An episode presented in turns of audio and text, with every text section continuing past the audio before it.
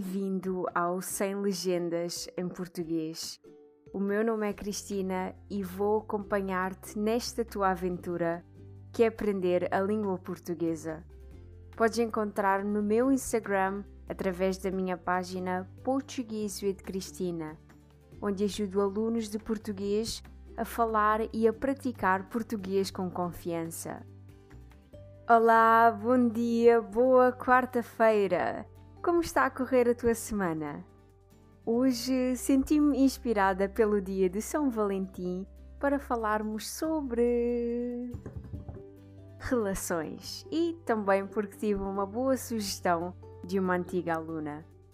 Vou falar sobre este tema da forma mais simples possível mas vamos ter algumas palavras mais desafiantes, por isso vamos lá. Existem vários tipos de relações: relações de amizade, de família, relações românticas, relações profissionais, conhecidos. Sim, eu acho que podemos enquadrar conhecidos. Apesar do nível de relação ser minúsculo e quase inexistente, mas não deixa de ser um conceito interessante para se falar. Amigos. Vamos começar por falar das relações de amizade. É nesta categoria que falamos dos nossos amigos. Nós podemos fazer amigos em muitos sítios. Podemos fazer amigos na escola, na universidade, no trabalho. Podemos criar amizades com pessoas que têm os mesmos interesses do que nós ou que frequentam os mesmos sítios do que nós. Basicamente, podemos arranjar novos amigos em qualquer lugar desde que estejamos dispostos a isso. Cuidados que devemos ter. Amigos por interesse. Este tipo de amigos são aquelas pessoas que só são nossas amigas quando querem algo em troca ou porque querem algo em troca. Amigos tóxicos. Agora vamos falar sobre aquele tipo de amigos que gostam de controlar a nossa vida e que utilizam muito a chantagem emocional. Cuidado, cuidado, cuidado. Passamos agora para a família. Quando falamos de família, costumamos mencionar apenas a família de sangue e não os nossos amigos. Se bem que muitas pessoas dizem que os amigos são a família que nós escolhemos. Quanto à família, essa não podemos escolher. Algumas pessoas têm mais sorte do que outras, mas todas as famílias têm os seus problemas. Todas as famílias têm as suas dinâmicas e normalmente devemos evitar comentar ou dar a nossa opinião, a não ser que seja pedida. É muito importante respeitar isso. Passando então para relações amorosas. É amor, é amor, é amor que eu sinto no meu coração. Música do Emanuel, caso queiram ouvir a versão original, apesar de não ser das melhores músicas portuguesas, mas isto é apenas a minha opinião.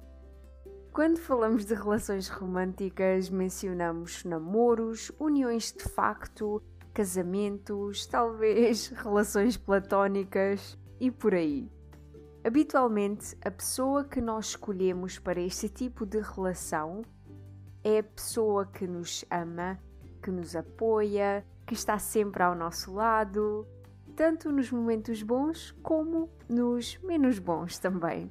Normalmente não costumo abordar coisas tão sérias aqui no podcast, mas hoje vou aproveitar para falar sobre um tema delicado quando nós falamos sobre relações amorosas, há alguns cuidados que devemos ter.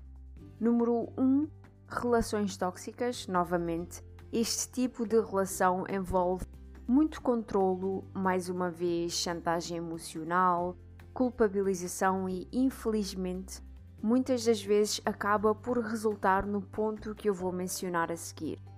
Número 2. Violência doméstica.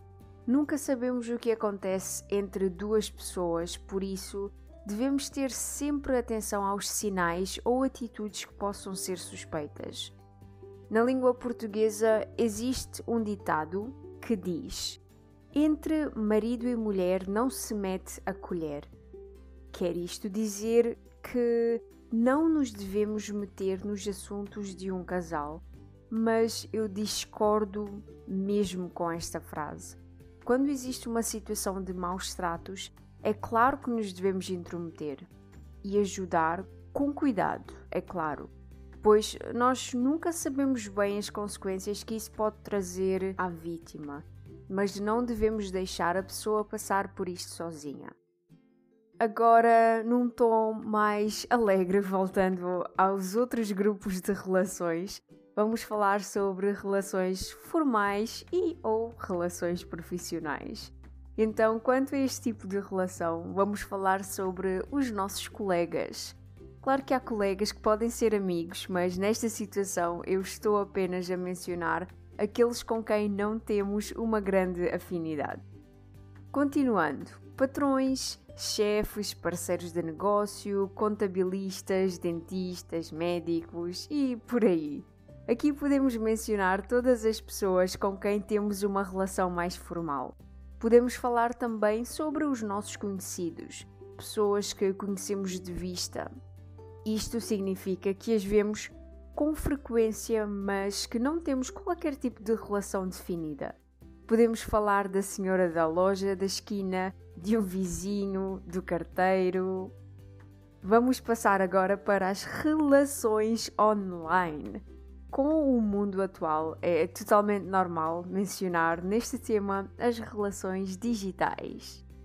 Eu estou muito agradecida pelas novas tecnologias porque me permitiram conhecer pessoas fantásticas que moram bem perto de mim e outras que vivem na outra parte do mundo. Todas estas pessoas fazem com que o meu dia seja muito, muito mais divertido, porque, parecendo que não, trabalhar a partir de casa às vezes acaba por ser muito solitário. E por isso aqui fica um gigante obrigada aos meus alunos e às minhas colegas de profissão, as minhas queridas professoras online favoritas, com quem posso sempre, sempre falar sobre tudo. A Anitta, a Inês, a Dina, a Fernanda. Um beijinho enorme.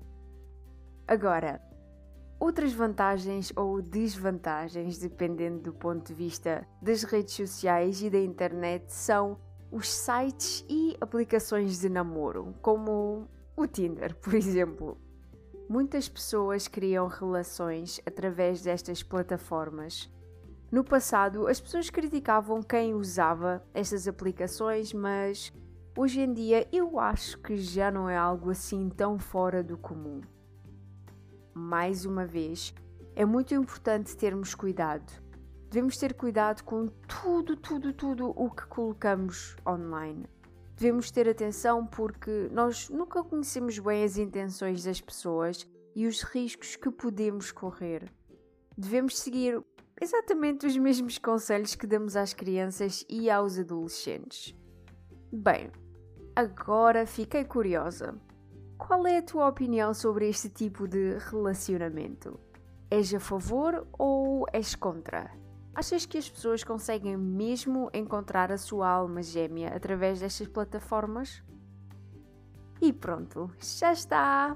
Acho que este foi dos temas mais sérios que já falei aqui no podcast, mas espero que tenha sido útil e que tenhas aprendido muito, muito mesmo eu estou de volta na próxima quarta-feira. Já sabes, podes sempre encontrar a transcrição deste episódio em patreon.com barra Cristina. Espero que tenhas uma ótima semana cheia de alegria. Até ao próximo episódio. Tchau!